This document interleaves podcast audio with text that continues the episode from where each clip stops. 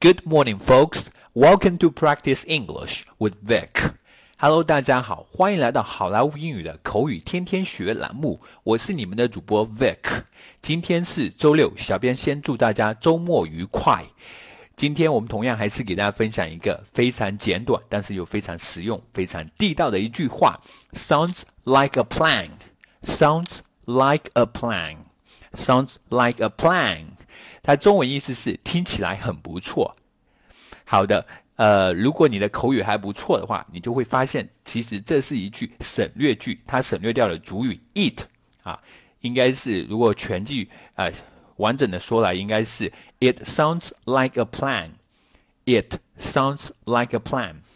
好，sounds like a plan. Sounds 动词 sounds 听起来听起来啊，like 是一个介词，像的意思。A plan 一个计划，它字面意思是 sounds like a plan，听起来像是一个计划。好，其实它真正的意思是听起来很不错，听起来还可以。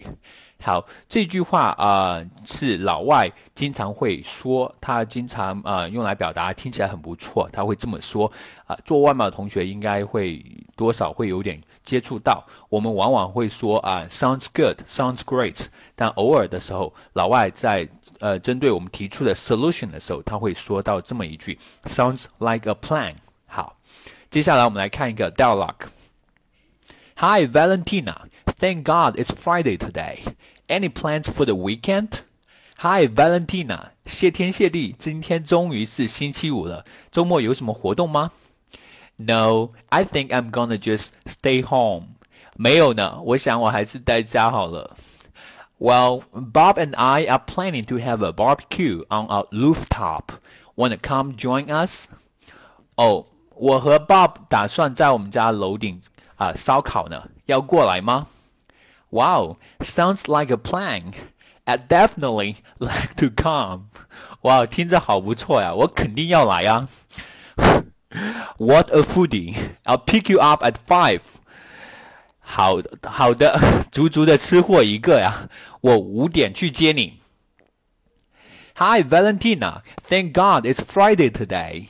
Any plans for the weekend? No, I think I'm just gonna stay home. Well, Bob and I are planning to have a barbecue on our rooftop. Want to come join us? Wow, sounds like a plan. I'd definitely like to come.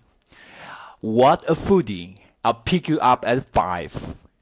All right, folks. That's so much for today. 更多地道英语学习资源，欢迎关注微信公众号“好莱坞英语”。